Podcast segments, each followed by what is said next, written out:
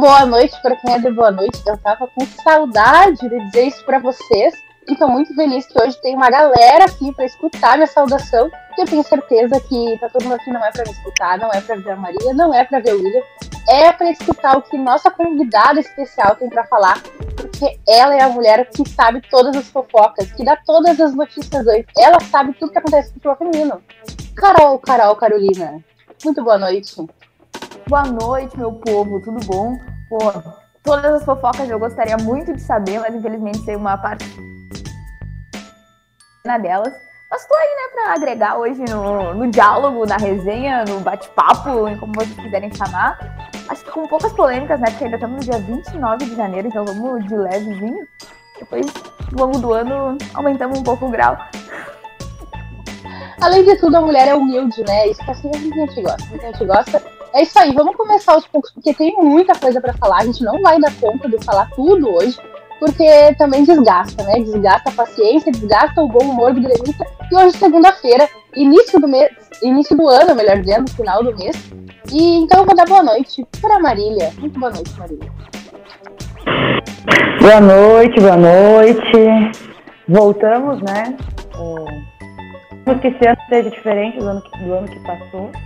Não tô querendo ser positiva, mas nem negativa, eu tô neutra hoje. mas já tava com saudade de vocês. Então.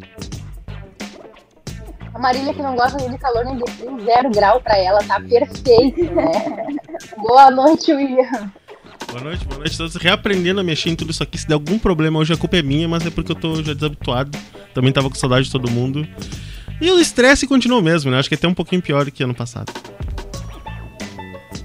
Eu tinha prometido que esse ano eu não me estressaria com notícias sobre Grêmio em geral.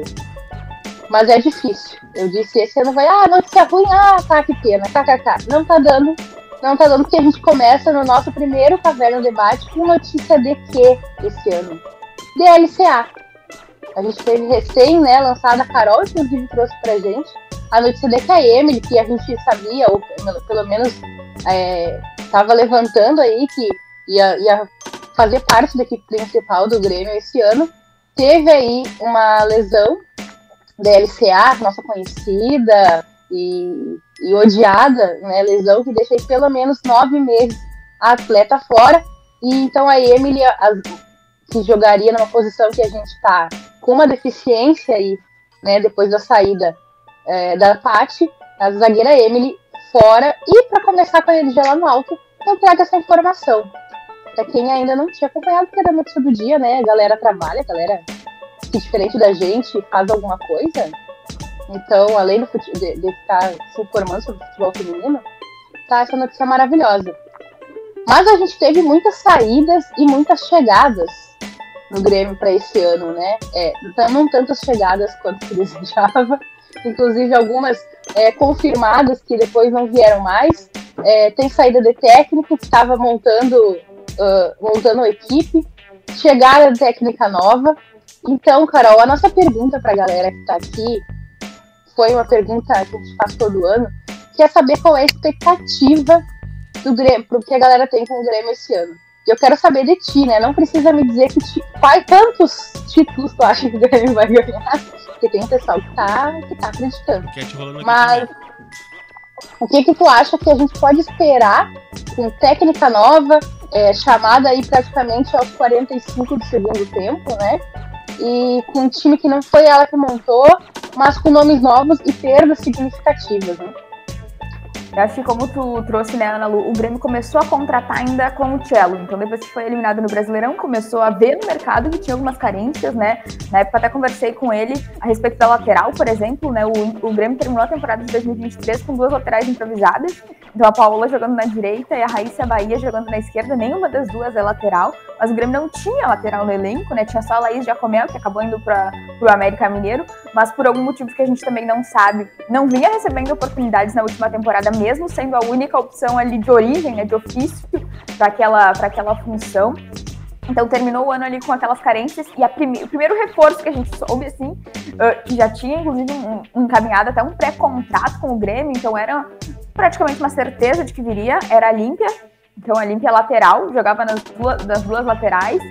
Na época eu conversei com as partes, todas que disseram que realmente tinha uma negociação rolando, não, ninguém negou, sabe? E aí depois passou um tempo e começaram, começaram vários pré-anúncios, né? Porque o Grêmio não fez nenhum anúncio assim, Grêmio contrata fulana de tal, o Grêmio encaminha a contratação. E começaram os pré-anúncios, e aí eu perguntei. E a Límpia? Perguntei pro, pro, pro, staff dela, né? Perguntei o que aconteceu que a Límpia ainda não foi anunciada. Porque, dado a informação de que ela era um dos primeiros reforços confirmados, ela era pra estar ali na primeira cartada de atletas a ser pré-anunciada pelo Grêmio. E daí o staff dela me disse: ah, realmente a Límpia não vai mais. Uh, ela acabou. A, o, que foi, o que me foi dito é que em comum acordo, as partes entenderam que era melhor ela aceitar outro desafio. E ela acabou né, sendo anunciada logo depois ali dessa confirmação, acho que dois dias depois, ou três, no Cruzeiro. Então, no Cruzeiro do Jonas Urias. E aí começou, como tu disse, né? Várias meninas uh, que estavam ali, algumas vieram, né? Uh, algumas meninas que estavam no Atlético, por exemplo. Eu até botei a lista aqui do meu lado, porque são muitos reforços chegando, né? Então a Dayana, a Ludmilla, a Rita Bob eram gurias também que tinham sido uh, pedidas antes da chegada da Taisan e que foram confirmadas mesmo, que vão vir independentemente de quem vai assumir o comando técnico do Grêmio nesse ano. Mas é, é como tu disse, o elenco ele foi formado, na sua grande maioria, por uma pessoa que não é a que vai comandar o time em 2024. Então, isso já me deixa um ponto de interrogação. Outra coisa, assim, que, que me chama um pouco a atenção é que o Grêmio contratou oito gurias, né, que foram confirmadas e que se apresentaram ou que estavam lá, que iam se apresentar. E a gente tem duas atacantes e duas zagueiras só. Então, a gente tinha informação, por exemplo, o Grêmio perdeu, né, de zagueira titular a Paty Maldaner, como trouxe ali no início, que é, para mim, é bem difícil, assim, conseguir alguém do nível da Paty Maldaner no mercado. Acho que o Grêmio tentou ali com, com a Dai Silva da Ferroviária. Eu até, quando fiquei sabendo da informação, me surpreendi porque eu falei, é um baita negócio.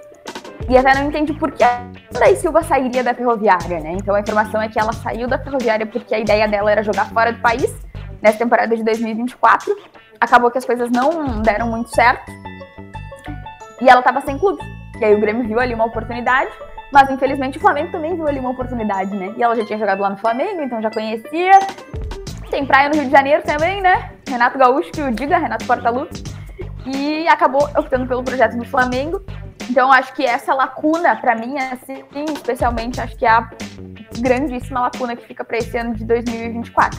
Tudo bem, o Grêmio trouxe duas zagueiras, imagino que a Mônica Ramos vá seguir sendo titular, porque também não temos grandes, grandes opções ali. Trouxe a Sassá, que estava no Palmeiras, e a Tayla, que estava no Santos.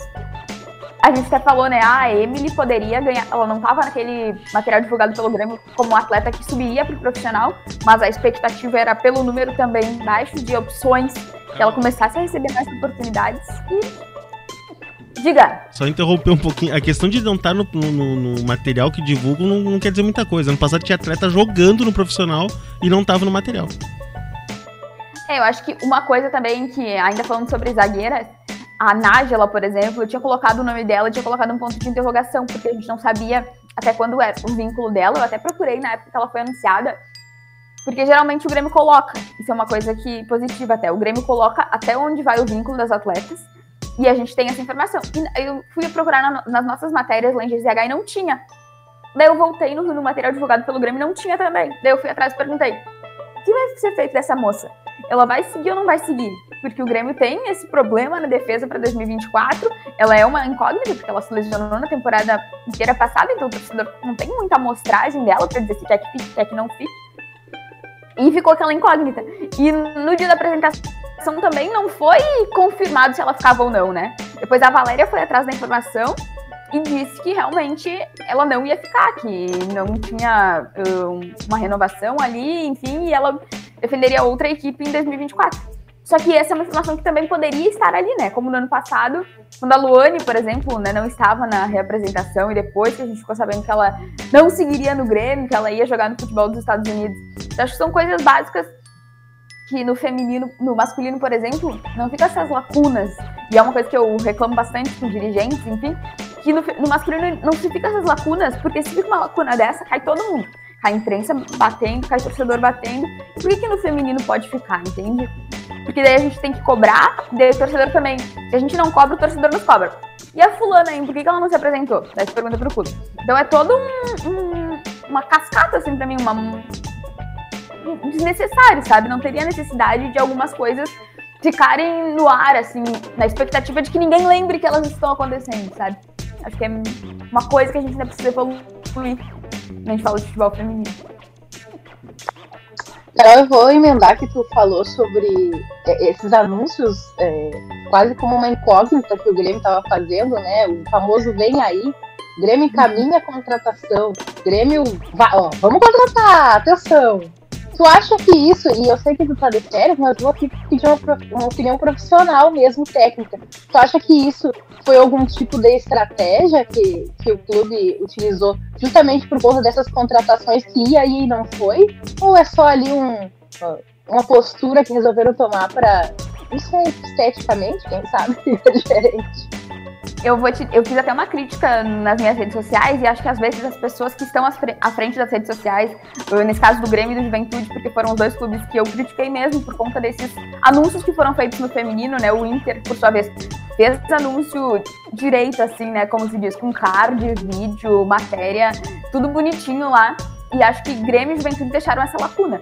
O Grêmio com encaminha a contratação, e aí era sempre aquela mesma foto, que parece foto de nota oficial, né? Grêmio o Grêmio emite uma nota. Escudo, é só escudo do clube. É, exatamente. Uhum. Não tem um card, não tem nada. E Juventude é a mesma coisa. Juventude contrata quatro atletas. E daí, tu abre a matéria, duas gurias do Grêmio, uma do Corinthians. Pô, gente, vamos dar uma valorizada, entendeu? Vamos engajar isso. E não tem.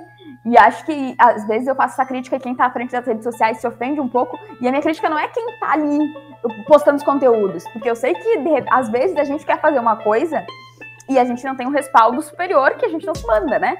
Porque às vezes as, as coisas não funcionam bem como a gente quer. Então essa minha crítica não é a quem está à frente das redes sociais dando um botãozinho.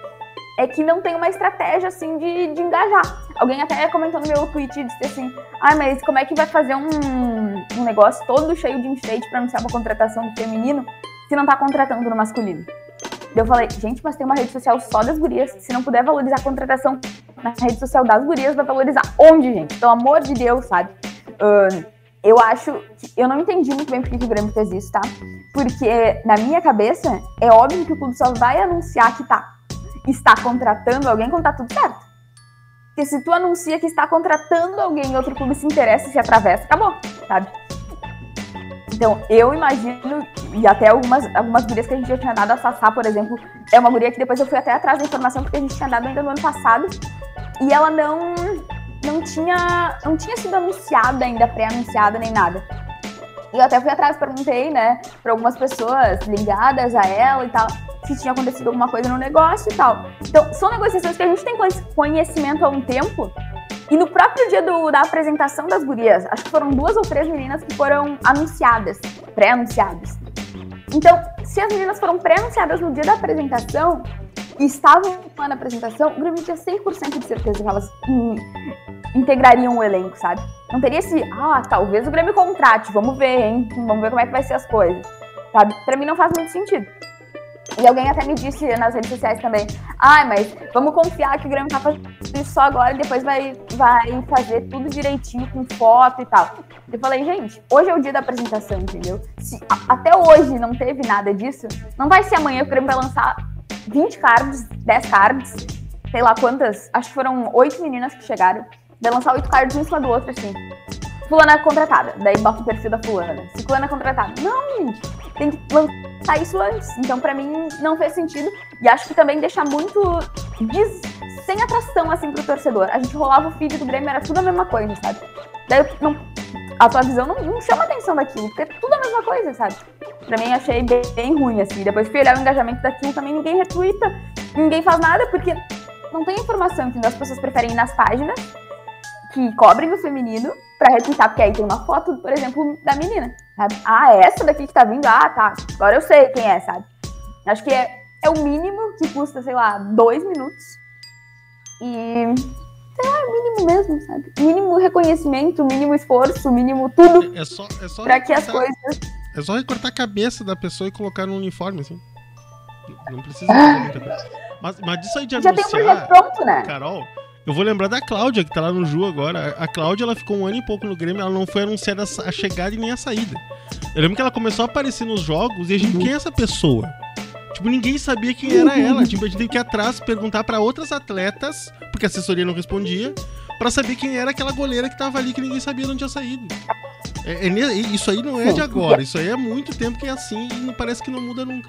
E essa questão de, ah, estamos negociando, estamos contratando. Gente, ou então tu não coloca nada, tu espera assinar pra quando já botar a fotinho lá assinando o contrato. É bem simples de fazer. Sim. Até acho, que nem como foi feito com a Rafa Neves, a renovação, né? Mesma coisa que foi feito na renovação da Rafa. Pronto, assinou ali a renovação agora. Card, vídeo e tudo, atrai torcedor. Com aquilo ali que eles fizeram na renovação da Rafa. E até o WP fez um negócio de vídeo bem legal. Sabe, é uma coisa que chama, entende? Que engaja. Tudo bem que a Rafa, né? A gente tá falando de uma pessoa que é o xodó da torcida. Mas, pô, custa. Sabe? É complicado. A gente tem já perguntas pra Carol, tem a galera querendo falar contigo. Mas também quero lembrar o povo que tem enquete rolando aí. A gente quer saber quais são as expectativas do torcedor e da torcedora gremista para esse ano. Sempre tem a galera positiva, então a gente quer escutar vocês também. Vota lá na enquete e comenta aqui, que depois a gente lê o teu comentário. Eu tinha gente, o Everton estava aqui é, falando que acredita que essa coisa do agora vai, né? Vem aí, parece estratégia para não chamar atenção mesmo. É, se chamar atenção, vem a galera perguntar, e o masculino?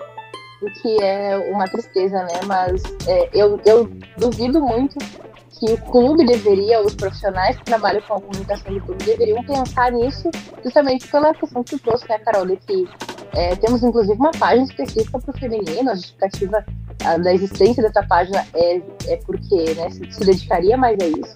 Então, masculino que tem a ver. E justamente a- a- o que se usou na época que se lançou esse perfil do feminino era que era justamente pra evitar esse tipo de comentário. Que era pro pessoal não focar, focar só no feminino e não ficar comentando coisas do masculino. Então nem isso não dá pra dizer que é. É pura preguiça, ou, ou falta de planejamento mesmo. Que agora eu vi teu pessoal comentando. Oi, pode falar. Não, não, pode falar, fala. Fala não, aí. é que tipo, só questão de planejamento. Cara, tu- o Grêmio só vai jogar em março. Tu podia pegar a cada três dias e anunciar uma das oito. Pronto, sabe? Tu ocupa, tu ocupa, tu arruma material pra te ter nas redes sociais, gente, sabe? É, é- é- é um planejamento básico de comunicação e, e parece que não consegue. Mas acho que dá tempo de corrigir. Acho que se o Grêmio fizer agora, começando agora, assim, até a estreia, um videozinho de apresentação, então, sabe? Que nem foi feito no ano passado, acho que foi a Tamires que eles apresentaram a zagueira bem no finalzinho, assim, do ano, acho que era gauchão já. Uhum. Aquilo lá eu acho legal, assim, um vídeo, tu bota a menina no estádio, faz umas perguntas pra ela legais, até a pergunta do próprio torcedor, faz algumas fotos e disponibiliza, eu acho aquilo ali bem massa. Se o Grêmio fizer isso até começar o campeonato, eu me calo, não faço mais nenhuma crítica a respeito disso. Mas eu acho que uma coisa que Nunca mais. falta, e daí não é só o Grêmio, não é só o Grêmio, acho que é no geral, assim, no nosso futebol feminino gaúcho aqui em relação às redes sociais, é uns conteúdos mais diferenciados. Hoje, por exemplo, eu tava olhando, eu sigo a Leite Cerebiase, que é uma zagueira do Botafogo, da base do Botafogo, que já passou por aqui, jogou no Brasil de Farroupilha, e ela postou um videozinho que era hum, a, a, a pessoa responsável pelas redes sociais do Botafogo perguntando pra elas uma música da atualidade. E daí ela falava uma música, daí passava um videozinho, daí eu- um Reels do Instagram. Cruzeiro faz muito isso no Twitter também, né? Hoje tinha um videozinho que eu vi lá da Bianca Brasil metendo umas embaixadinhas. São uns conteúdos que me pegam, por exemplo. Se eu tô rolando o vídeo eu vejo algum videozinho mais engraçadinho do futebol feminino, eu paro e assisto. Eu sei que tem muita gente que não tem nenhuma ligação com esses clubes. Dei dois exemplos de clubes que não tem nenhuma ligação comigo, assim, especialmente, porque não, estão, não são daqui do Rio Grande do Sul, então não, tenho nenhuma ligação profissional com eles. Mas que se aparecem, a gente prende atenção, porque é um conteúdo legal que engaja, sabe? Eu acho que falta isso às vezes, assim, um timezinho de, pô, vamos fazer. Talvez seja até falta de pessoal, entendeu? Ou De profissionais, né? Talvez a gente até, esteja até fazendo uma crítica aqui, mas os dois clubes, os três, né, com o Juventude contando também, não tem a gente suficiente pra fazer, pra bolar esse tipo de coisa pra rede social e tal. Mas acho que seria uma coisa bacana, assim, pra atrair torcedor, entendeu? Pro torcedor se sentir mais próximo. Eu lembro que no Inter, acho que em 2022, tinha uns vídeos que eram bem legais, uns vídeos bem legais, ah, antes ou depois do treino, acho que era depois do treino, quando os vídeos estavam jogando vôlei, fute mesmo, um negócio que é simples assim, sabe? Nos stories do, do, do Instagram que ficavam os vídeos. É um negócio simples, mas tem uma resenha ali, uma piadinha, uma brincadeirinha que a galera se prende, entendeu? Então acho que talvez falte esse negócio para prender o torcedor e engajar com o torcedor também. A rede social das gurias gremistas no, Insta, no, no Twitter eu tava olhando, não tem 9 mil seguidores. Por falta disso, sabe? Por falta de ter um negócio ali que chame a galera. A galera de outros times também, porque a gente sabe que no feminino o pessoal engaja conteúdos que não são do seu próprio time exatamente por valorizar as coisas que estão sendo feitas, né? Então, enfim, espero que isso também seja uma coisa que melhore nessa temporada de 2024. E não, não é uma crítica apenas ao Grêmio, acho que é uma crítica a todos os nossos clubes gaúchos aqui que fazem futebol feminino. É, a Mari tá dizendo que é uma babaquice completa não valorizar as meninas nas redes sociais das meninas, né? E o Bruno aqui lembrou que também fizeram o vídeo da Natane quando chegou, respondendo perguntas da torcida e tal. Isso, isso é muito legal. Eu né? acho muito legal. Realmente aproxima. E a gente falou também aí das perdas é, do Grêmio. Falamos da Emily na lesão, uma atleta uh, sub-20, né, que a gente acreditava que poderia ajudar a formar o grupo principal. E a gente teve uma perda também na, na, na nossa categoria de base, que eu acredito que tenha sido uma perda que doeu em todo mundo. E aí a Marília, que acompanha bem de pertinho também, as gurias da base, pode me dizer, Marília, e segura o choro, mas nós perdemos a papel. É, a gente, a gente teve algumas perdas aí que são lastimáveis, né? Em todos os sentidos, porque quem acompanhou a base gremista do, do ano passado, eu acho que conseguiu ter uma prova do que quando tu, tu tem um elenco encaixadinho, né? Com algumas saídas muito importantes que valorizem um pouco mais uh, o futebol feminino de fato e cuidem das meninas com, como elas merecem, tem resultado, né? Uh, e com a papel, acho que qualquer pessoa que acompanha um pouco de futebol e principalmente vê uh, que uma jogadora nova tem de potencial, não tem como não sentir essa, essa, essa baixa, né? Uh, de ela ter, ter saído. Mas a gente também tem que pensar que a atleta, da mesma forma que a própria Paty Maldaner fez, uh, buscou, busca né, um pouco mais de espaço, um pouco mais de reconhecimento, né, ser vista por aí. Então, uh, muita gente não entende porque se ah, saiu, é gremista de coração. Gente, para ser gremista de coração é só torcedor mesmo nos dias de hoje, né? Porque uh, é muito complicado com a forma que, as que a equipe lida com, com, com, com as próprias atletas. Então, assim, é, foi, foi bem doloroso ver, ver a Papel trocando o Grêmio pelo, pelo Flamengo, né? E a gente sabe do, do potencial dela, né? Isso que é o pior, é depois ela jogando contra, comendo a bola, vai ser mais dolorido ainda. Grêmio perdeu muita, muita outras, muitas outras né, na base também. Teve a, Gabi Santos, que foi pro Palmeiras, teve a Raíssa Rocha, que também foi pro Flamengo. Várias gurias ali com um potencial muito grande que, que se perdeu. E se perdeu aquela coisa, tem, a, tem o ponto sim da atleta que quer sair, que quer ir para outro lugar, que, que adquirir conhecimento ou alguma coisa outro tipo mas tem a morosidade do clube também. A, a Paty Maldaner, eh, o Grêmio, a gente sabe que foi ela que quis sair e tal, o Grêmio até ofereceu até um pouco mais do que ela tá ganhando lá. Queria contra, dar contrato de três anos para ela e outras coisas. Só que isso aí tinha que ter feito antes, gente. Tem que valorizar antes. Desde que a Paty surgiu, ela e a Rafa, quando surgiram no Sub-18, em 2021, a gente já sabia o potencial que elas tinham, quanto elas, tanto que elas entraram no time titular e praticamente não saíram mais. Como é que os caras. Como é que tu deixou pra última. Pra última hora para fazer isso? É, é, é, tem, tem, tem, os dois lados da coisa. É, não é totalmente culpa do Grêmio elas não ficarem, mas o Grêmio não, não, não, aprendeu a valorizar ainda os talentos que tem, que vêm da base ou que chegam pra base. É, isso é uma coisa que o clube tem que, tem que aprender a mudar. E eu não sei se com a direção atual isso ainda vai acontecer, porque até agora a amostragem não é muito boa. Eu acho que, além da papel, o Grêmio também perdeu a Nicole, né? A Nicole. Que era a capitã do time sub-17, né? Do, do, do time sub-17, pô, foi campeão brasileiro, né? Mas eu acho que me pegou bem de surpresa também a saída da papel. Uh, eu acho que, assim, das meninas que eu vi jogar naquele time sub-17, especialmente ali na final do, do Gauchão sub-17, que eu pude ver em loco, porque tem uma diferençazinha, tu vê em loco, tu vê nas transmissões, é uma guria que gasta demais a bola, né? Que sabe muito o que tá fazendo. Então, eu tinha deixado um asterisco na papel, na Gisele, né? E até quando a papel saiu, eu fui atrás, eu falei, o Grêmio não vai ter a Gisele também, né? E nem a Pietra. Vamos segurar essas duas aí, né, gente? Pelo amor de Deus, não vai deixar essas meninas saírem. Depois que, que perde uma promessa da base, já começa a temer pelo pior, né? Mas felizmente as duas ali se reapresentaram com, com o time, com a Nicole até se apresentou ali também, uh, a Nicole, perdão, a Gisele também chegou a, a, estar na apresentação do principal também, disseram que ela ia participar de uns treinamentos, né, junto com, com a equipe da Thaís mas eu acho que o Grêmio nessa última temporada deu um salto na base, né, conquistou títulos na base pela primeira vez, a gente viu as gurias ganhando a Ladies, uh, e até tem um uma dúvida, né, a respeito, e daí não é uma crítica só ao Grêmio, é uma crítica a todos os times, dessa descida de atletas profissionais ao, ao time de base. Acho que nessa vez não interferiu, porque o Profi não estava jogando, então daí tudo bem, sem problemas.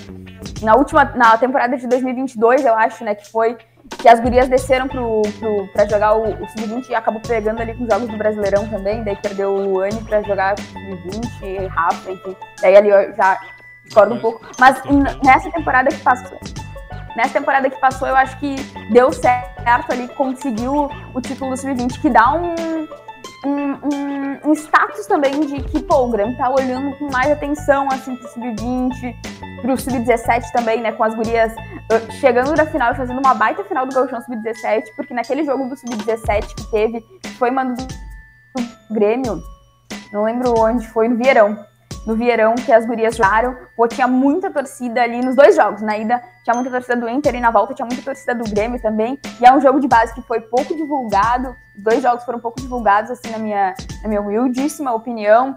Mas mesmo assim a galera tava e, na, e com o pessoal empurrando, assim, as gurias fizeram um baita jogo. Podia ter acontecido tudo naquela partida, né?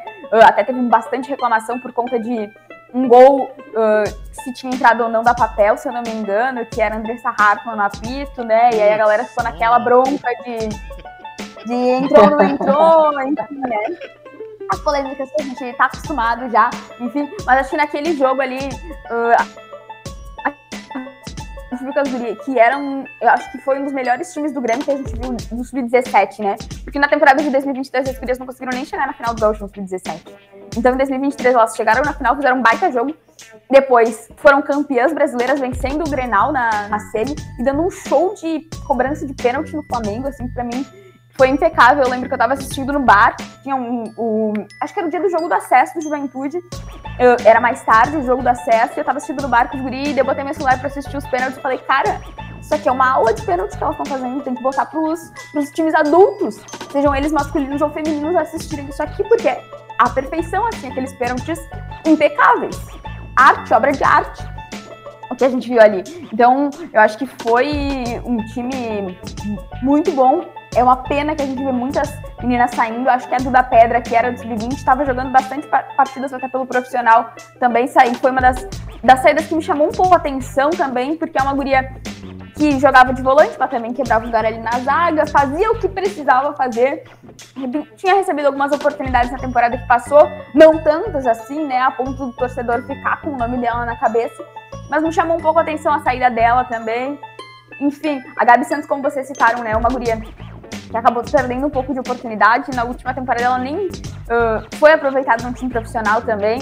Então, não sei, acho que a Thaisa, por ter trabalhado também, né, com a base, o Cello fez isso também, ele deu oportunidade para a Gisele estreou com ele, né, estreou com gols sob a responsabilidade dele. A Pietra também recebeu mais oportunidades por, por, pela visão dele. A Júlia Martins também, né? Ele viu a menina lá e disse: vamos dar mais chance para ela. Infelizmente, ela acabou rompendo a LCA e também não, não conseguiu jogar. Mas ele teve esse olhar para base, que eu acho que vai ter uma continuidade agora com a Thaísa, porque é uma, uma, uma, treinadora que trabalhava com a base no Corinthians, que também trabalhou com a base no Fluminense, que lançou, que participou ali do, da carreira da Luane, que é uma guria que o torcedor do Grêmio conhece bem. Então, sou otimista a respeito disso, né? Acho que veio de uma crescente, o Endres não usava, não, acho que não tinha muito contato assim com quem estava na formação, não, a gente teve uma crescente com o Cello, e acho que agora a gente vai né? continuar assim, tem oportunidade.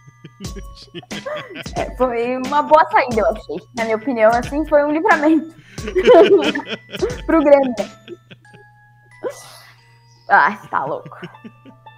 Mas espero que agora a gente veja, né? Eu tenho, tinha algumas ressalvas em relação à, à contratação da Taisan, porque ela é uma técnica que na base do Corinthians ela não teve resultados, resultados brilhantes, tanto é que a gente via nos posts, na primeira vez que foi dado o nome da Thaisa como possível técnica do Grêmio, a gente via a torcida do Corinthians comemorando muito a saída dela.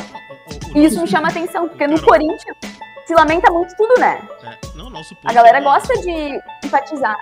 O pessoal do Corinthians adora a taverna, sempre tem gente do Corinthians nas coisas da taverna, mas nessa, da, da, da, quando a gente comenta, botou lá da Taisan, foi um absurdo, assim, tipo, era todo mundo, bah, que bom, finalmente tá indo embora.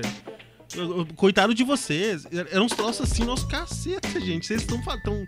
O ranço. Muito. Eu até brinquei que o ranço deles é, era muito maior do que qualquer outro que a gente teve aqui nesses anos de taverna, assim, com, com, com treinadora, dirigente e tal. Porque foi, foi assustador, assim, a gente ficou bem assustado com, com a reação deles. É, eu, eu fiquei bem assustada também quando começou a surgir o nome da Taisan. Eu tava de férias naquela época. Uh, e aí até me falaram, ah, talvez seja Taisanda. Eu falei, será? Falei, o Grêmio vai buscar uma técnica que estava treinando um time sub-20 para treinar o time profissional. Em sub-17 também, uma técnica da, da base, assim, que não tem muito. como é que eu posso dizer? Muitos trabalhos renomados, assim, no profissional, né? E depois da experiência que a gente teve em 2023 com o Felipe Endes, que não deu certo, e gente, o Grêmio trouxe o Cello, que aí começou a dar certo, mas não teve uma continuidade, optou por outro projeto e acabou saindo. Ficou para mim uma dúvida também de quem o Grêmio buscaria para essa temporada de 2024, né? Porque ali, diferente daquele, daquele momento em que eles foram, a, o Grêmio optou pelo Cello, naquela, naquele período tinha mais treinadores no mercado, né? A gente tinha Camilo Orlando, por exemplo, que era uma técnica que chegou a ser ventilada nos dois times, né? Tanto no Grêmio quanto no Inter, o interesse dos dois por, por ela, que eu acho que é uma técnica muito promissora, eu acho que em 2024 eu apostaria assim as minhas fichas nela, no Jonas Urias e na Jéssica de Lima, assim como técnicos, além do Piscinato, como técnicos que vão fazer um trabalho assim brilhante que a gente vai relembrar no final do ano. E tinha mais nomes ali quando o Grêmio, na metade da temporada de 2023, quando o Grêmio precisou ir ao mercado em busca de um treinador. Agora, quando se inicia 2024, não tinha tantos técnicos assim no mercado para buscar, assim, né? A gente olhava para a lista e dos, dos que estão sempre assim no futebol brasileiro, tinha quem?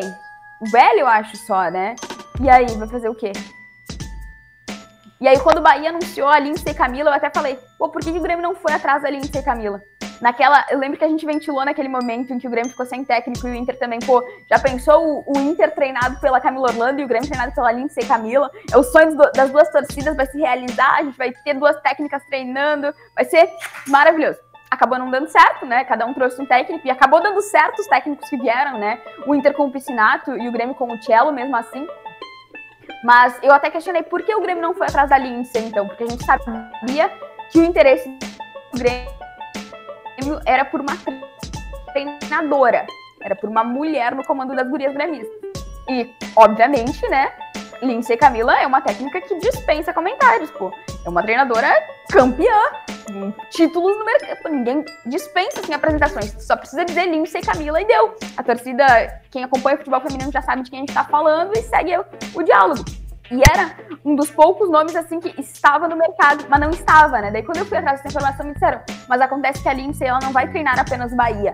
O trabalho dela no Bahia vai ser assim como era do, do Fernando Diniz na seleção brasileira. Então ela vai ter que dividir as atenções, porque ela tá trabalhando ali, acho que é com a Jatobá, uh, nas seleções sub-17 e sub-15, então ela vai seguir nas seleções de base e vai dividir as atenções com o Bahia.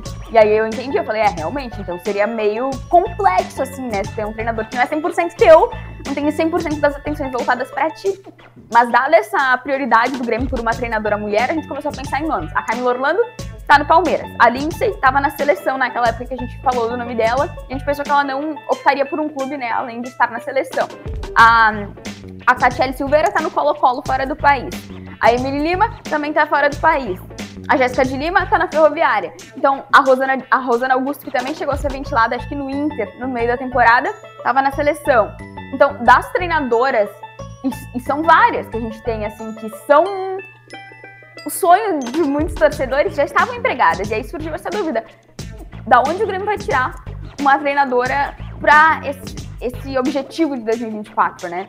Então me surpreendeu um pouco uh, a, a opção pela Thaísa, especialmente pelos trabalhos dela no Corinthians, que não são trabalhos assim de encher os olhos, digamos assim, né, nas últimas temporadas. E a gente sabe que o Corinthians tem toda uma estrutura, né? Na base também, pô, o Corinthians tem a Johnson na base. Então, não é escanteado, né? E não tinha resultados, assim, então me gerou, assim, uma incógnita do que, que, que se planejava. E aí até ficou bastante tempo nessa dúvida, né, de vai ser mesmo a Taisana, não vai ser, até o anúncio ocorrer, finalmente. Mas agora que ela tá aí, espero que dê tudo certo, espero que ela faça um aproveitamento da base, como eu disse anteriormente, né? Que ela use isso a favor do Grêmio, que a gente veja mais meninas ganhando oportunidade no time principal também, e que as coisas se endireitem e que a gente se surpreenda positivamente, eu acho, com o que vai, vai acontecer em 2024. Que a surpresa negativa a gente já teve com o Felipe Endres em 2023, então acho que tá bom, né? A cota se encerra por aqui, vamos a surpresas positivas. Tu, tu falou a questão do, do, dos objetivos do Grêmio, quem vai, se vai conseguir cumprir os objetivos do Grêmio em 2024.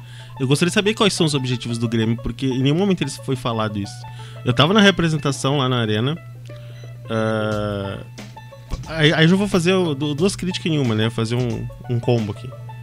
Primeiro, essa coisa que o Grêmio criou, que na, do feminino também só pode ir cobrir uh, coletivo e outras situações quem é jornalista com a SEG e o cacete. Sendo que feminino, metade das pessoas que cobrem feminino não, não são jornalistas de formação. Então tu já diminui teu, o, o pessoal que vai cobrir o teu, a, a, a, tua, teu evento, o que seja. Segundo, uh, eles fizeram uma promoção que eu fui como sócio, uma promoção para sócio, para 10 sócios irem acompanhar a representação do feminino. Tinha eu e mais duas pessoas lá, sendo que uma das duas pessoas era acompanhante da outra. Então quer dizer que só dois sócios foram agraciados. Por quê? Porque não foi divulgado, gente. Eu, eu vi, eu descobri isso porque tava no spam do meu e-mail. Não teve em rede social nenhum momento falando que ia ter essa promoção pro sócio. Então como é que tu vai divulgar o coisa do feminino sendo que tu não divulga? Como é que as pessoas vão saber que tem alguma coisa que tu não divulga? Uh, e a questão também de ter pouca gente cobrindo é que não se pergunta nem um terço das coisas que deveria se perguntar numa coletiva de imprensa. Aí nós tínhamos. Primeiro, a técnica não falou. Aí foi só a Marianita e a Karina. A Karina não é uma pessoa que saiba lidar bem com questão de comunicação. Todo mundo aqui que acompanha ela desde atleta sabe disso. Então ela, ela, ela, só vai, ela só responde coisas genéricas. E a Marianita tá se acostumando também com isso. Então foram, foram perguntas que não, não aprofundaram nada e as respostas aprofundaram menos ainda. E essa questão de objetivos para mim é uma coisa que fica muito, é muito vaga. É muito, muito vaga. É tipo, ah, nós vamos tentar fazer o melhor. E o, o discurso da Marianita para as gurias foi muito bom. Olha, foi, foi forte, porque ela, ela, ela falou toda a questão da luta dela e das outras uh, da, da, atletas da época dela, lá nos anos 80 e tal. E aí falou aquilo, que o Grêmio tem que ter. Ela falou o que, que, é, ser, que, que é o Grêmio, aquela coisa de sentimento que, que a gente espera de um dirigente político. Realmente. Só que na hora de falar em planejamento e coisa, não, não, ninguém respondeu nada com nada. Então a gente fica com aquela sensação de mais do mesmo ou até pior. Isso, é, isso é uma coisa que, que, que me deixa desanimado demais, assim, pra esse ano. É, eu me corrija se eu estiver errado, assim, mas ainda falando da opção da Taisan, além do fator que eu acho que é o mais importante, foi que a Carol trouxe, de que não tinha muitas opções, não tínhamos quase opções nessa altura do campeonato, né? Mas eu acho que também não ia ter muita gente querendo vir agora porque, porque a gente passou por um momento que a gente não teve aquele grande desmonte que a gente estava acostumado não foi um, um, um, futebol vergonhoso que o Grêmio jogou, ao contrário, o Cello conseguiu, né, depois da passagem triste é, do Endres, o Cello parece que conseguiu organizar muitas peças e né, organizar o futebol do Grêmio, mostrar uh, o talento mesmo de algumas jogadoras, mas a gente sabe que é, depois de um escândalo de racismo, depois de trocas de peças de, dentro do comando do clube ali, né, da, de, dos bastidores, com as coisas que a gente fica sabendo que acontecem, com as escolhas de quem está realmente é, tomando conta, por assim dizer, do clube, eu imagino que bons nomes que fariam um bom trabalho aqui optariam, de qualquer forma, por não vir até o Grêmio. A gente sabe, por exemplo, e não é obviamente só no Grêmio, mas a gente sabe que aqui parece que pesa muito mais as questões de relacionamento interpessoal dentro do clube. O favoritismo de alguns profissionais, né, as escolhas que os profissionais fazem muito mais por é, amizade, por coleguismo, porque ah, valorizo fulano, mesmo fulano, fulana não tendo um trabalho assim reconhecido. E aí a gente me parece que em algum momento foi, bom, vai vir quem viria. Vai vir quem aceita é, trabalhar apesar dessa bagunça toda que a gente tem, que se reflete muito no que a gente falava da comunicação do clube, né? Porque, obviamente, a bagunça não é da comunicação, mas é, é o resultado do que acontece nos bastidores. Mas veio quem aceitou, quem talvez já fosse, fizesse parte dos contatos, da lista de contatos de quem está à frente das decisões do clube.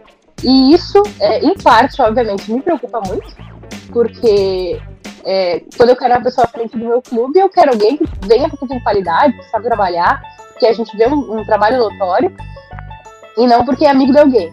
Mas é, eu não estou dizendo que é só isso, né? Não é que é só por isso que a Thaisa veio. Mas que eu acho que isso pesou bastante também. É quem aceitou. Ao mesmo tempo que eu acho que é uma aposta que pode render.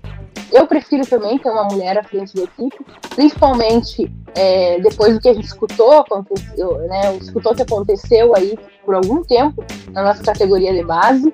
É, não que mulheres também não possam, em algum momento, ser abusivas, enfim, mas né, esse é outro debate. É, mas eu prefiro mulheres à frente da, das, das, equipes, da, da nossa equipe principalmente.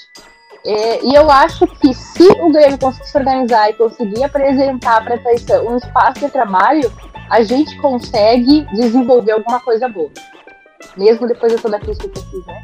É, não vai ficar só no contato do, ah, é nossa amiga, então pode ir. É, enfim. Hum? Aí dentro oi, do oi. que tu fala, tem a, a, a, fala preocupante do presidente lá na representação. Que ele puxa um discurso de que o Grêmio, historicamente, venceu campeonatos não tendo o melhor investimento. Ele, ele já, já no discurso, ele já tá dando a desculpa de por que não vai ganhar nada esse ano. É, é, é, isso assim, ó, é, é um, o, teu, o presidente do clube é derrotista.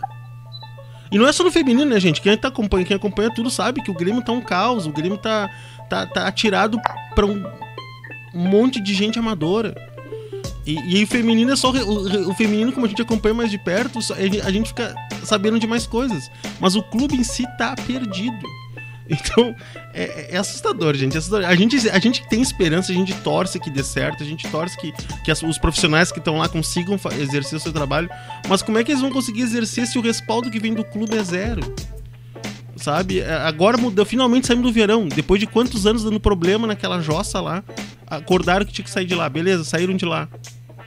Mas ainda tem coisa lá que, que eu sei que tá dando treta com a Ubra. Os alojamentos não estão prontos para todo mundo. Então, sabe? Parece que se nunca, nunca anda, nunca anda, sempre tem alguma coisa. Mas por quê? Porque tem questões ali que, que é mais forte que tudo. É, é, é que tu falou, é o coleguismo, é o meu amigo. Eu tenho, não, não, eu não vou. Eu vou assumir o clube, mas eu vou ter que botar o meu primo na, no departamento tal, eu tenho que colocar o meu padrinho no outro, meu afilhado não sei do que, e assim vai. E, e, o feminino parece que virou ainda. É, virou a zona de teste deles, né? Eles vão lá e atiram. Ah, vamos ver se dá certo lá, senão a gente piora depois o resto também. Eu acho que depois de 2022, que a gente viu as gurias chegando na final da Supercopa contra o Corinthians, eu acho que o Grêmio foi o time que melhor conseguiu fazer frente uh, pro Corinthians naquela temporada ali de, de 2022. Então é que a expectativa jogando na Neoquímica Arena, né, era de um Corinthians muito mais. Claro que a Lorena teve muitos méritos ali para que aquela partida fosse decidida na finaleira ali, mas não deixa de ser mérito do time do Grêmio, porque a Lorena é uma atleta do Grêmio. Uh, todo mundo assim falava o favoritismo avassalador seria do Corinthians, né? Muito por méritos do Corinthians, obviamente, né? Por méritos do, da formação de elenco do Corinthians. E quando a gente elogia o Corinthians, não é um elogio vago, assim, é um elogio porque realmente o Corinthians, pô, tem a Cris Gambaré lá que leva o feminino muito a sério. Não é que todas as atletas querem jogar do Corinthians. Todo mundo vai, quer ir pro Corinthians, porque a estrutura é impecável. A gente vê as meninas agora tendo uma, uma preparação mais afastada, assim, e, pô, dá pra ver no vídeo a energia boa, assim, sabe? Que, que tem o elenco do Corinthians, mesmo com a troca de técnico, porque a gente falava, pô, mas é que o Arthur Elias também, né? O Arthur Elias, ele é diferenciado. Não tem como não gostar do Arthur Elias. Trocou o técnico agora e continua essa mesma vibe. Então, O Corinthians pra mim tá em outro patamar. E o Grêmio conseguiu fazer uma frente pro Corinthians naquela Supercopa ali de 2022, que eu já tava pronta pra ir pros pênaltis. Já tava, ah, já tava com meu bloquinho lá falando, a gente tava transmitindo, eu falei, bom, agora vai pros pênaltis isso aí. A Zanotti acabou colocando água no chope de todos nós e impedindo penalidades. Mas eu acho que depois de 2022, que a gente teve uh, aquele time do Grêmio fazendo uma frente pro Corinthians, querendo muito contra o Corinthians, criou-se uma expectativa que as coisas iam melhorar. E acabaram não melhorando, né? Em 2022 o Grêmio caiu no primeiro mata no Brasileirão, em 2023 nem classificou. Então daí fica, pô, daí sobra o quê? Em 2023, em 2024 nem vai disputar a Supercopa, porque daí o Rio Grande do Sul acaba ficando com uma vaga só. O Inter vem fazendo campanhas melhores e por isso está melhor ranqueado uh, no ranking de clubes da CBF e fica com a vaga do Rio Grande do Sul. O Inter, o Grêmio, há duas temporadas, portanto, não disputa a Supercopa. E aí sobra o Brasileirão, que é disputadíssimo, porque tem times que investem mais, né? Como o próprio presidente disse, a gente tem sempre os times paulistas, especialmente, que investem mais. A gente tem um Inter que vem fazendo grandíssimas campanhas nos, nos campeonatos nacionais e até na própria Libertadores. E aí eu sempre achei, e eu continuo achando, que se o rival tá fazendo as coisas e tá subindo, isso puxaria o outro time também, porque impulsiona, né? Se um tá indo, o outro também quer, tá, quer ir, e o torcedor também pressiona para ir e tal. E aí por isso acho que também nos gera uma expectativa de não, pô, o Grêmio não pode ficar acomodado e se conformar e se classificar para a fase pro, pro Brasileirão, para os mapas do Brasileirão, e se cair na primeira fase tá tudo bem, porque tá enfrentando um Palmeiras que é muito favorito. Não pode ser assim, sabe? Eu acho que a gente precisa de um sacode assim nessa temporada de 2024. Uh, e eu tô falando do Inter porque uh, a gente vê muito, por N motivos, um deles especialmente a Federação Paulista, que, tá, que impulsiona muitos times paulistas e faz um campeonato estadual que é um meu sonho de consumo impulsionar as suas equipes, então os times paulistas são sempre os favoritos. O, o, Flamengo vem ganhando um favoritismo nas últimas temporadas, porque tá botando grana no feminino mesmo, né? Nessa temporada agora. Levou. Isso é grana na base também. Eu ia comentar aquela hora, tipo, não foi só questão, eles estão pagando muito bem para as gurias da base, inclusive para tirar dos outros times. Eles estão nesse, eles, eles acordaram para isso também demoraram, né? O Flamengo demorou para acordar pro feminino como uma modalidade inteira, mas nessa temporada de 2024, o Flamengo levou muita. Pô, levou a Cristiane, né? Que acho que daí dispensa qualquer outra coisa que eu possa vir a falar. Então, é. Acho que dos paulistas e o Flamengo a gente sempre coloca como favorito. E o único time, assim, que vem saindo do, do eixo, assim, vem surpreendendo, entre aspas, porque acho que não é bem essa palavra, que a gente acompanha o trabalho sabe que não é uma surpresa, é o Inter, que vem conseguindo tirar os times paulistas e fazer grandes jogos com os times paulistas, enfim, e aí a gente fica, pô, mas o Grêmio tá aqui do lado, não dá pra fazer mais também, não dá pra fazer uma coisa parecida com o Inter também e levar o nome do, do estado mesmo, né, pô. E acho que por isso também se gera uma expectativa maior. Se o rival tá indo bem, vamos botar uma expectativazinha também no Grêmio, pô. Até porque agora vai ter um tempo maior de preparação, já que não vai disputar a Supercopa. Só joga o Brasileirão que começa ali em março, então tem um tempo de pré-temporada maior. Dá para fazer coisas, né? Uh, a gente não sabe de mais reforços que estão vindo, porque o último que a gente tinha informação era da Silva, que acabou, que acabou optando pelo projeto do Flamengo. Então, hum, eu sei também, né, e acho que vocês também sabem disso, que a expectativa era que o Grêmio trouxesse um grande nome para o futebol feminino e até tentou a Cristiane também, porque queria fazer uma contratação a nível Soares no feminino também, para dar visibilidade e tal. Só que agora eu não sei quem seria esse possível nome, né? Com as atletas todas fechadas com os clubes e tal. A Cristiane fechou com o Flamengo no meu sonho, tá? Porque acho que financeiramente era impossível isso.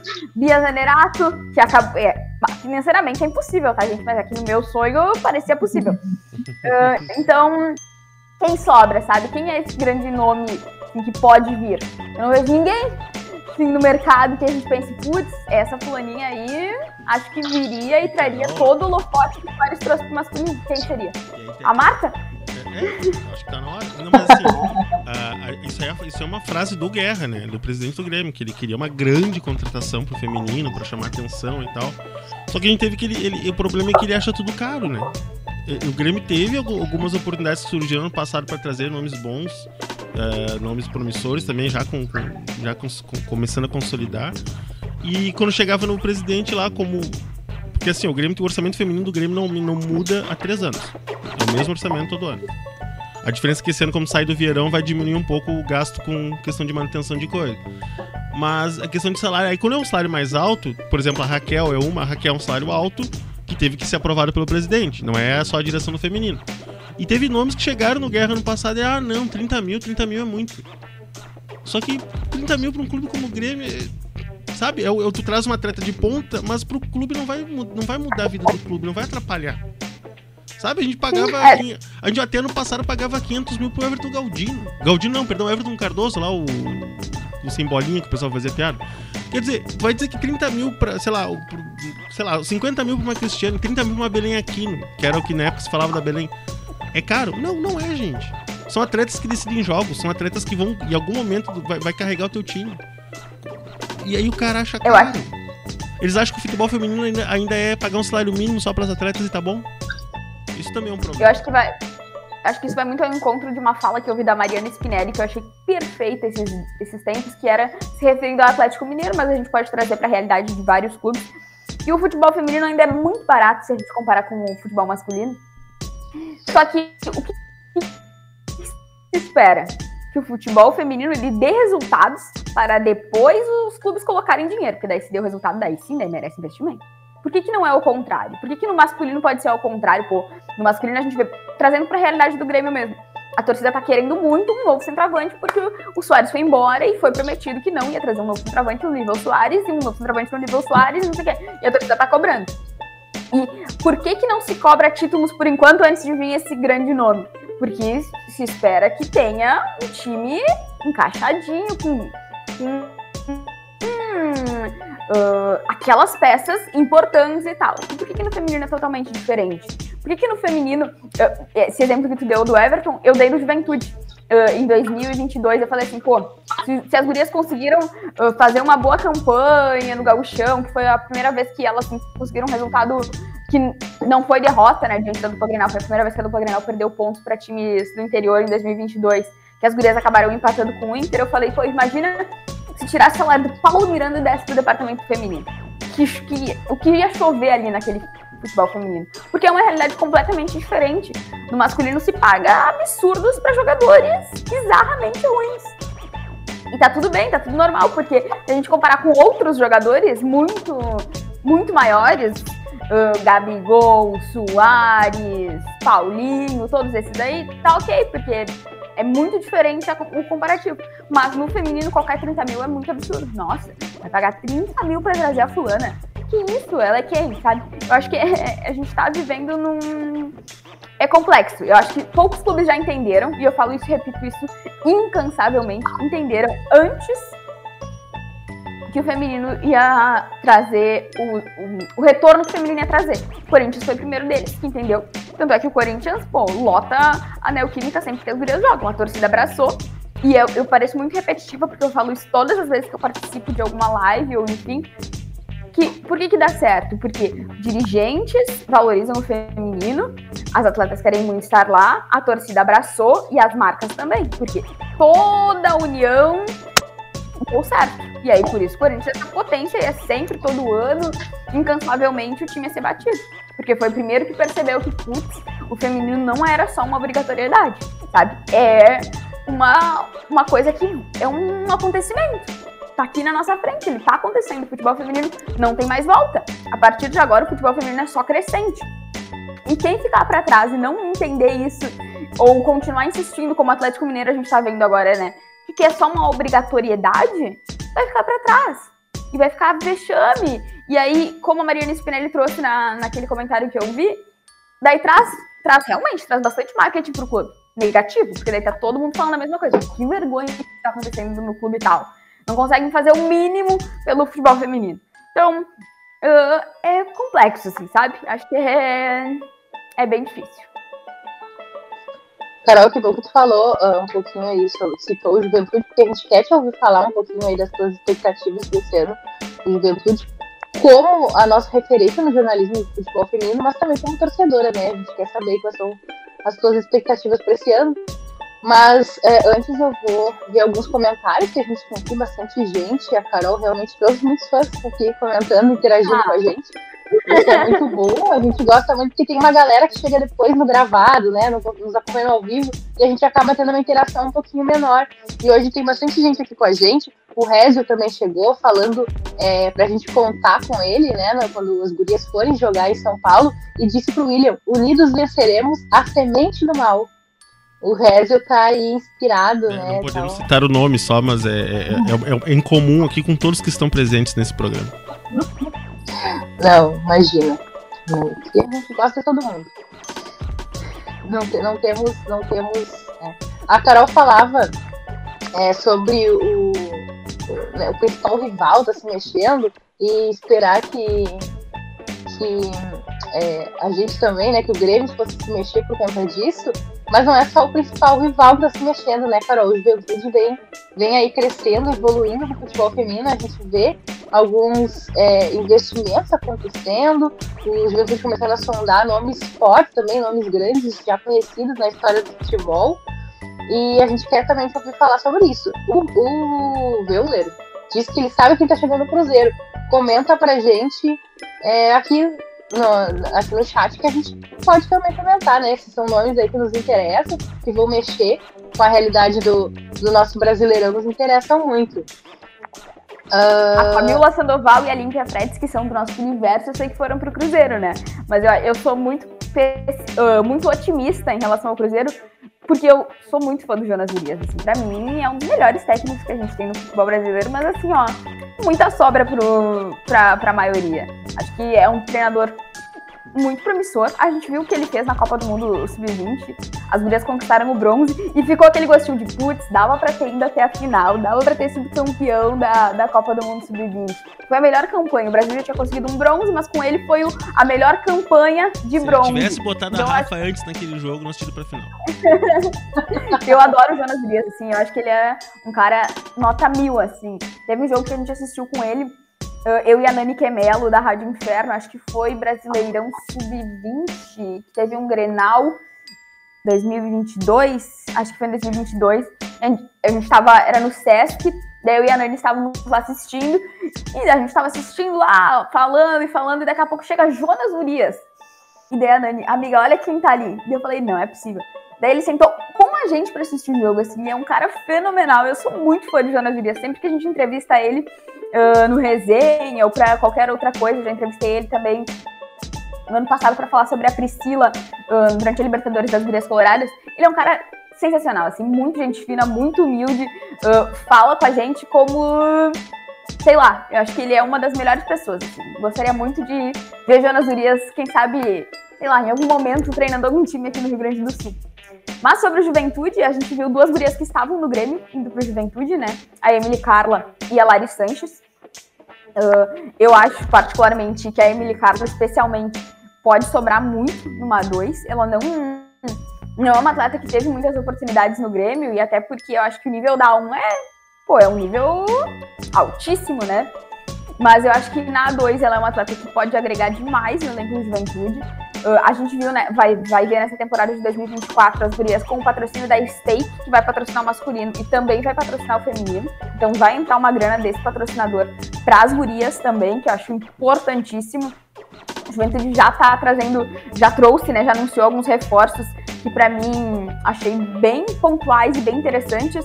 A Laís, por exemplo, é a goleira do Ceará. A gente tinha assistido, eu tinha assistido a final do Cearense, foi Fortaleza e Ceará, e ela conquistou o título praticamente pro Ceará defendendo os pênaltis decisivos. Então acho que foi uma, uma aposta que não sei se essa pode ser a palavra, porque é uma guria que tava fazendo sucesso, enfim, mas que o Juventude foi lá e lapidou. A gente vê a Bel também, que é uma zagueira da base do Corinthians. Então, só por ser uma zagueira formada na base do Corinthians já chega com uma expectativa também, né? Pô, não tá vindo de qualquer lugar, né? Tá vindo da base do Corinthians. Um, eu sonho, mas aí é um sonho meu, né? Que não vai se realizar. Que aqui que eu pudesse jogar no Juventude em 2024. Mas vocês também sonham, né? Então vamos tirar no para o ímpar. Sonhar a gente pode sonhar coletivamente, né? A realidade é que É. bate na nossa cara e diz que não. Assim, se, se Todos sonhamos, quem sabe alguém, né? se rolasse a Kika no Ju, a gente, eu e a Carol tem história pra contar. Eu falei. Eu falei, pô, a Kika e a Carla, que acabou saindo do Grêmio, me serviriam demais. Juventude. Pena que não temos dinheiro, né? Porque se tivéssemos dinheiro, nossa senhora, aquele meio de campo com Kika, Carla, Alice, Carol, muitas opções. Assim, ó, ia ser um, uma ostentação de opção Mas no sem, meio campo. sem vamos ver. exagero, era um meio campo, era um meio campo pra subir com o pé nas costas, né? Sinceramente. É, não, dois, infelizmente pra somos dois. Apesar do né, narrador ainda, que mas- falar da Kika e Carla, né? Kika,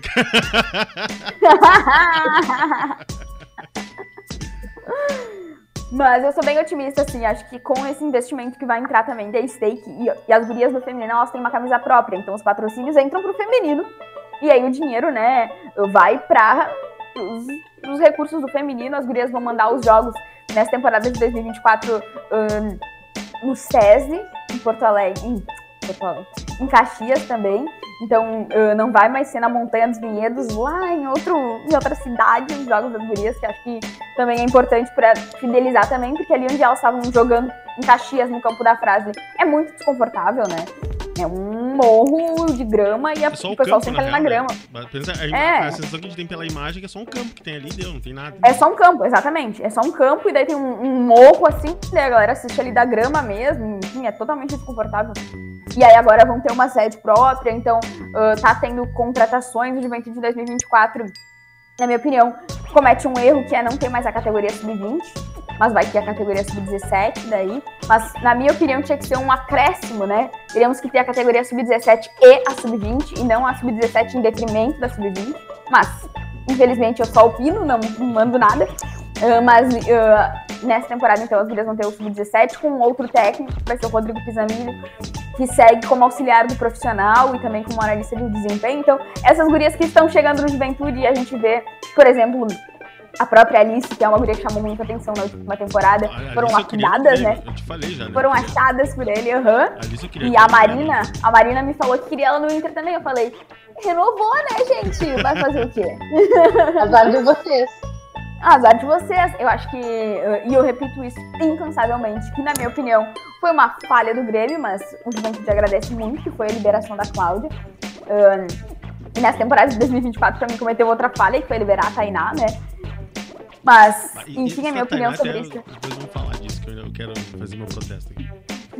que pra mim, assim, eu, eu repito isso incansavelmente, que o Grêmio teve uma avaliação completamente equivocada na hora de liberar a Cláudia, porque ah, a Cláudia foi liberada porque ela não tinha minutagem e tal, mas ela acabou jogando Brasileirão Sub-20 pelo Juventude, então ela poderia ter jogado Brasileirão Sub-20 pelo Grêmio ainda, né? Mas enfim, o Juventude agradece muito, a Cláudia ajudou muito no acesso da A3, acabou renovando com o Juventude, então ela fica pra 2024.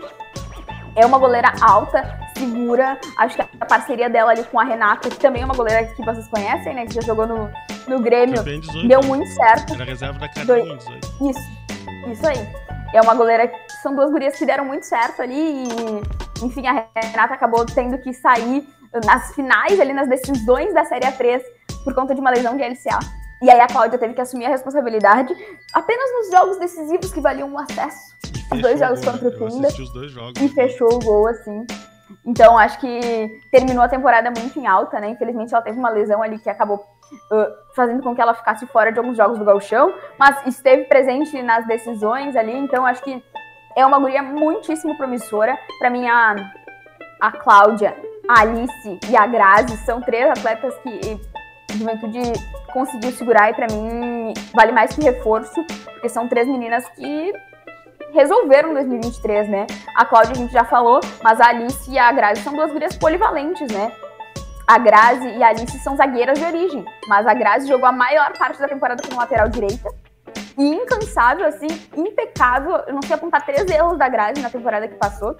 E a Alice também jogou a maior parte do ano como primeira volante, mesmo sendo zagueira. Então, mesmo na função que não é a delas de origem, elas entregaram demais, assim. Então, A e são gurias novas, que A, a- jogaram o sub-20 em 2023, né? a Alice me. A Alice, quando eu comecei a ver os jogos do Ju na, naquela finaleira ali do acesso, eu fiquei encantado, cara, porque ela, ela é muito alta, Só que ela não é lenta, ela tem qualidade no passe. Cara, e ela, ela, ela tem a característica de primeira volante que o Grêmio não tem desde que a Kika foi embora. Desde o Grêmio, que a Kika e a Maglia foram embora do Grêmio, o Grêmio não teve mais alguém pra essa função. E isso é um- uma das coisas que faz o Grêmio ter, ter, ter passado por tantos problemas nesses últimos anos. Porque não tem uma pessoa pra proteger a zaga. Tipo, ano passado mesmo ali, quando voltou a Carla, não tinha, porque aí era Penha. Penha não tem, não, não era essa função. É, é um é um problema que o Grêmio tem recorrente. E a Alice, eu, eu- eu comentei com a Carol ano passado em algum momento, eu digo, cara, a Alice resolveria o problema do meio campo do Grêmio. Assim, certo, sem, sem, sem sombra de dúvida. Ah, sobre a Eu acho Tainá. que felizmente. Fala, fala, cara. Diga, diga. Não, não, fala, fala depois. Eu acho que felizmente, tá? Pro juventude, felizmente para o juventude, tá, galera? Deixando isso bem grifado e sublinhado e negritado, como quiserem. A dupla Granada não tem um olhar pra pra quem, é, quem disputa as competições aqui gaúchas. Porque, na minha opinião, a Alice, a Grazi, que é uma guria que foi liberada pelo, pelo Inter, então a gente falou do erro do Grêmio que foi liberar a Cláudia, pra mim, o, o erro do, do Inter liberar a Grazi, pra mim, é assim, excepcional. A Grazi teve uma lesão de LCA e quando ela se recuperou, o Inter acabou liberando ela e ela foi pro Juventude. E, e são essas meninas, elas são boas não só em campo, elas são boas de grupo, elas são meninas assim, que tu conversa com elas, tu fica impressionado com a maturidade que elas têm, porque às vezes é, entrega muito em campo e depois conversa tu pensa, ah, daí não vai ter futuro. Muito, ao contrário. Então são gurias assim que eu boto muita fé e eu acho que é um erro de avaliação da dupla Grenal, de não dar uma olhada e pensar, putz, essa fulana aí acho que ia ser boa aqui pra, pra pelo menos compor meu grupo, entendeu? Mas pro juventude é bom, que daí não, não bota o olho e tá tudo certo. Mas fale sobre a Tainá. Não, mas é, é que tá. Essa questão que tu falou é exatamente isso. Tipo, o Grêmio, o Grêmio, o Inter não posso falar que eu não acompanho, mas o Grêmio, ele não olha pra frente, ele olha só, só agora. Ele não consegue raciocinar pra frente. E o pior da Tainá é quando eu, eu, eu saber o porquê que o Grêmio não fez a proposta pra renovar. Foi porque tinha paixão. Olha, olha. Foi porque a decisão do, do- da, da direção com a comissão técnica na época, que ainda tava o Tchelo e coisa, é que fica a Tainá e a paixão uma ocuparia o espaço da outra, e aí eles preferiram a paixão, só que a paixão não quis renovar daí. E aí? Sabe? Olha, olha, olha o nível do amadorismo. Foi o que eu falei na época. Eu falei, cara, vocês estão perdendo. Eu falei, não que a minha opinião agregue demais, muito, né? Mas vocês estão perdendo a goleira mais promissora da base do Grêmio, que é a Tainá. Ela é uma goleira alta, que fez grandes jogos sempre que ela foi exigida. Pô, eu fiz uma entrevista com a Tainá quando ela teve uma defesa que vocês, torcedores, compararam com uma defesa do Groy. E na época eu até chamei os colegas da firma e falei: olha aqui, ó, essa daqui é a goleira do Grêmio, ó, da base e tal. Cara, pra mim foi um erro, um tiro no pé. que- E daí eu falei, na época eu falei, cara, esse erro que o Grêmio tá cometendo de deixar a Tainá embora se equivale ao erro que cometeram quando deixaram a Cláudia embora. E Carol, Só que naquele momento, a avaliação do Grêmio era de que iam ficar as três goleiras e a, aquela hora estava tudo encaminhado para que permanecessem as três. Então a Tainá, ela ia sobrar. E eu falei, cara, pra mim não, sabe? Pra mim a Tainá depois da Lorena teria que ser a prioridade pra ficar. Dá uma oportunidade pra Eu menina, eu sabe? vou começar que eu não ficaria nem com a Vivi, né? Pra mim, já, que já era pra isso certo, né? a Vivi já tava acertada e eu já não ficaria com a Vivi, mas tudo bem, isso aí. Da Tainá, eu comecei, o Grêmio não valorizou ela nessa defesa. Que foi uma defesa que aconteceu num Grêmio e Corinthians, no brasileiro, no dia do goleiro. E as redes sociais do Grêmio não postaram nada, nada. A gente na taverna, eu, eu tava olhando o jogo, recortei e coloquei na hora. Eu acho que é um dos tweets mais curtidos da história da taverna, essa defesa da Tainá.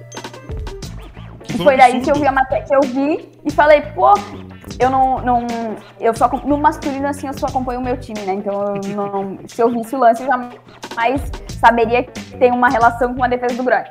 E aí vocês fizeram um tweet, e aí eu falei, mostrei pros guris lá na firma, eles disseram, caraca, que defesaça, não sei o quê. E daí todo mundo elogiou, e eu falei, acho que vou pedir uma entrevista pra essa menina, pra valorizar o que ela fez. Sim. Que a gente fala tanto em valorização da base, se alguém faz alguma coisa, vamos valorizar, né? Então. E aí eu pedi uma entrevista com ela, foi bem legal, assim. Depois eu descobri ainda que a entrevista que eu fiz com ela tava no, no press kit que o, a assessoria de imprensa das atletas dispara, né, pros clubes. Então eu achei bem legal, assim. Mas eu, é, é isso, assim, pra mim foi um erro claríssimo de avaliação. Que se repetiu. O Grêmio perdeu a Cláudia, agora perdeu a Tainá, qual vai ser a próxima, sabe? Acho que tem um erro aí. E Não, e eles não que- conseguem perceber. Só que o mais assustador disso é que a, a paixão, mesmo a paixão não ficou. Agora o Grêmio trouxe a Sol, né, lá do Fluminense e tal. O Grêmio ele- foi mal avaliado e eles não tinham nem a certeza que a paixão ia ficar na, na época. Então Uhum. como é que tu deixa esse cara... Sério, assim, ó, é, é- é um acúmulo de, de, de erros e falhas, assim, que, que é assustador, é assustador. Pra mim é, é bem que- difícil de tentar explicar. Já que a gente tá falando em goleiro, nas goleiras, né? É, o Frank tá perguntando se a gente sabe dizer quando a Lorena volta. Lorena tá treinando com bola, eu acho já, né? Eu ela tá A Lorena, treinando, tá no gramado. Em dezembro ela já tava treinando com bola. Não sei como é que tá agora, em que estágio tá já. É, o pessoal falou que a live caiu, foi uns segundinhos, assim, que a gente ficou. Deu uma caidinha, mas já voltamos. É, deu uma queda É, o. Eric.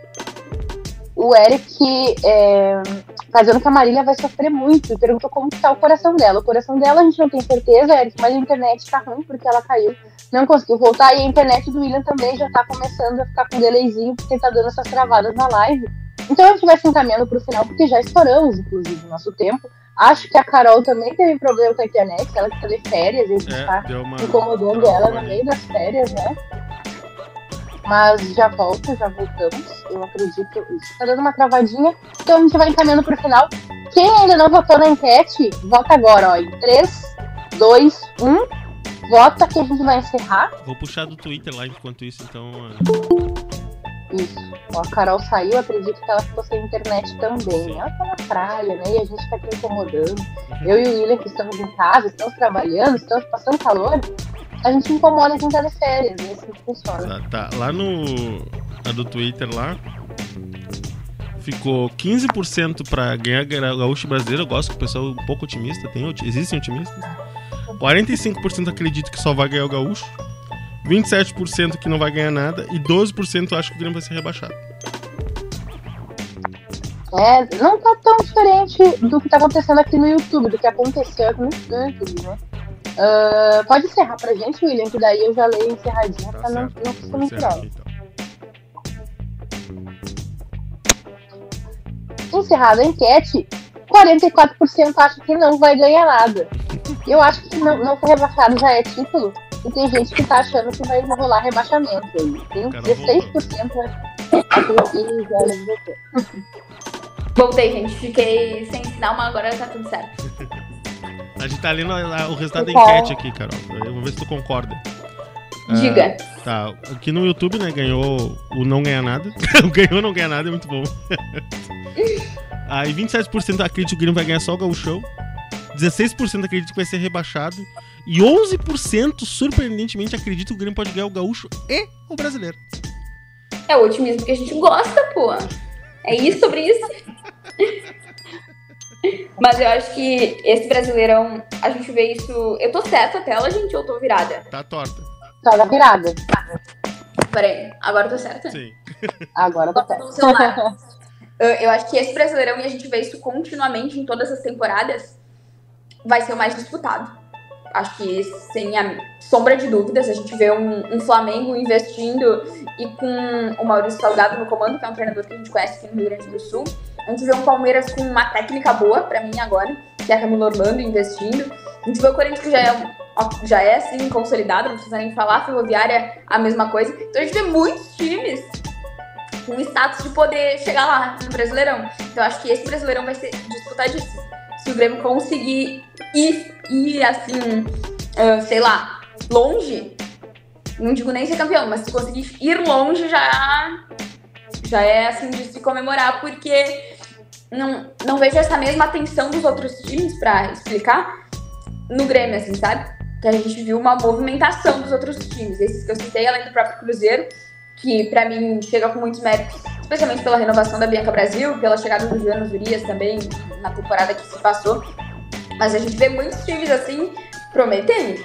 Então acho que a gente vai ver fogo na temporada de 2024. Se o Grêmio conseguir fazer frente para esses times e apresentar um futebol ah, bom, a gente pode ser otimista, assim, sabe? A respeito do que vai vir por aí. Eu gosto como a Carol fala uma desgraça com ar de otimismo. Isso faz um bem danado pra gente que tá dando aquela risada do Coringa já. Mas tá, tá ótimo. Eu tô. Carol, quando tu caiu, a gente tava assim caminhando pro encerramento, porque já estouramos o tempo, já abusamos demais de ti nas férias. E também porque a internet de todo mundo já tá é, gritando tem socorro, né? Principalmente tu aí que tá nas férias, chega, né? Chega disso. Agora descansar, parar de pensar um pouquinho no futebol feminino, como se fosse possível. E por isso a gente agradece muito a tua presença aqui. É, mais uma vez, né? É, muito obrigado pela tua contribuição, muito obrigado pelo teu trabalho, pelo futebol feminino. A gente, a gente sabe que tu faz isso não só porque tu é uma ótima profissional, mas porque tu acredita muito nisso. E a gente sabe como isso faz diferença quando a gente está falando do futebol feito por mulheres, do jornalismo feito por mulheres, que é uma pessoa que constrói um espaço, aí abrindo de foice, né, e conseguindo espaço não só para outras é, jornalistas, outros profissionais, mas para o próprio futebol dentro da comunicação. É muito bom te acompanhar e a gente está muito feliz em ter a tua presença aqui com a gente no nosso humilde espacinho aqui na Caverna de Color. Eu agradeço muito, pessoal. Eu, eu sei que a gente tem muitos parceiros que fazem futebol feminino aqui no Rio Grande do Sul, né?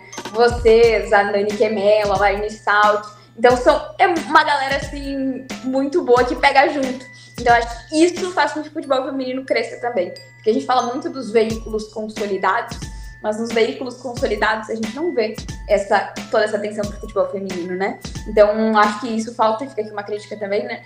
Uh, a, a concorrência uh, em relação a, ao que fazem para o futebol feminino, mas a gente tá aí junto, então contem comigo sempre que precisar, estamos juntos. Espero que 2024 seja de alegrias para todo o nosso estado do Rio Grande do Sul quando se fala de futebol feminino, porque, pô, né, as tristezas deixa lá, deixa pros outros times, entendeu?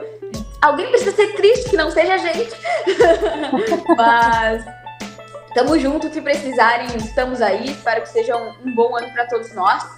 Nem começou ainda as competições, né? A gente vai ter o início do Brasileirão Sub-20 agora nos próximos dias, enquanto ainda estiver de férias, e da, da Supercopa também. Mas vamos fazer um baita ano, espero que seja de bastante conquistas para o Rio Grande do Sul, seja nas competições de base, nas competições profissionais, mas que a gente veja sempre, né, os times aqui do RS ali nas cabeças, porque isso acho que impulsiona não só o Grêmio, não só o Inter, não só os Juventude, mas todo o nosso futebol feminino no local aqui. Então, sempre estou na torcida e isso é sempre ressalto para que as coisas continuem dando certo. Muito obrigada também, William, por mais este dia, esta noite de parceria. É, a gente ainda vai se ver muito esse ano, então não vou me despedir tanto de ti, porque vai ter, teremos outras oportunidades, né? Espero que a gente consiga se ver todos nós também mais presencialmente, pretendo este ano, principalmente. Promessa pessoal aqui, me esforçar um pouquinho mais para estar mais presente nos Jogos das Gurias. Quem sabe a gente se cruza todos nós. Obrigado também a Marília, que esteve aqui com a gente, que já caiu. Quer deixar tua boa noite, William? Deixa boa noite para agradecer a Carol, né, por ter topado hoje, tá, tá, tá, pausando as férias dela por, por uma hora e meia praticamente aí para falar com a gente. Agradecer também ela pelo trabalho e, e assim, não dá para entrar em detalhes, mas uh, a gente teve uma situação ano passado que me fez respeitar ainda mais do que eu já respeitava a Carol como jornalista, né? O posicionamento dela é algo que é difícil de achar. Eu, por ser da comunicação também, eu sei que é muito difícil de ver. E Carol tem uma pessoa muito foda. Não só por causa do feminino, tem uma pessoa foda. Ponto. Tá. Agradecer tu por tudo isso, sabe do que, eu tô falando, né? Então. agradecer por isso também, tá? Agradecer a todo mundo que esteve aqui com a gente hoje acompanhando. Lembrando do Pix da Taverna, que a gente esqueceu o programa inteiro, a gente ficou tão empolgado falando. Quem quiser colaborar com qualquer valor. É, tá passando ali embaixo, tavernatricolor.gmail.com, sempre ajuda a gente com passagem. A Ana falou em estar tá mais presente nos Jogos das Gurias. Pô, vocês podem ajudar ela a estar mais presente nos Jogos das Gurias, né? Vim lá de Santa Maria pra cá. Ou até, sei lá, daqui a pouco visitar no Gauchão lá algum, alguma outra cidade da volta lá. Não sei quem é que vai jogar o Gauchão esse ano. Uh, sempre, sempre, sempre quem puder ajudar, gente, qualquer valor aí já nos dá uma, uma mãozinha ali na, no dia a dia nosso da taverna aqui. A gente tá lutando para conseguir fazer a taverna ficar mais firme, sim, mas é, ainda é difícil porque todo mundo aqui é proletariado e, e, é, e arrumar grana sempre é um problema. Mas obrigado, Carol, obrigado a todo mundo que esteve com a gente aqui hoje, né? E provavelmente antes do brasileiro a gente vai fazer outro debate aí pra. Se o caso o Grêmio anuncia um grande nome, a gente promete que a gente vai estar aqui pra, pra debater. Só mandar um beijo pra galera que tava comentando ali, mandando, mandando um salve pra mim. Beijo, galera. Estamos juntos. Eu vi os nomes ali de relance, então não vou citar nenhum para não ser injusta, mas beijo, muito obrigada por, pelo apoio. Uh, na temporada que passou também, ou, ou foi nesse ano já, eu vi a galera fazendo algo que eu jamais esperei, que foi me defendendo em rede social, então eu fico muito feliz, muito feliz por isso, pela união do futebol feminino. Eu li até um tweet que dizia assim: que, que engraçado, Carol, Carol Freitas unindo tribos no futebol feminino. Então, fico muito feliz mesmo pelo apoio da galera. Tamo junto, né? Acho que é isso que vale, a gente entender que o futebol feminino é uma coisa só e que tá todo mundo aqui pela mesma causa para que as coisas continuem dando certo na modalidade. E é isso. Contem comigo pro que precisar. Espero que 2024 seja melhor que 2023. É isso aí. Somos todos Carol Freitas. Muito boa noite a todo mundo que acompanhou aqui. Boa noite pro Everton, Bruno, Isabela, o Drigo que está sempre com a gente, a Ingrid, Renata, todo mundo que esteve com a gente, que nos ajudou a fazer também esse programa. Boa noite e seguimos juntos aí pelo futebol feminino. Até mais.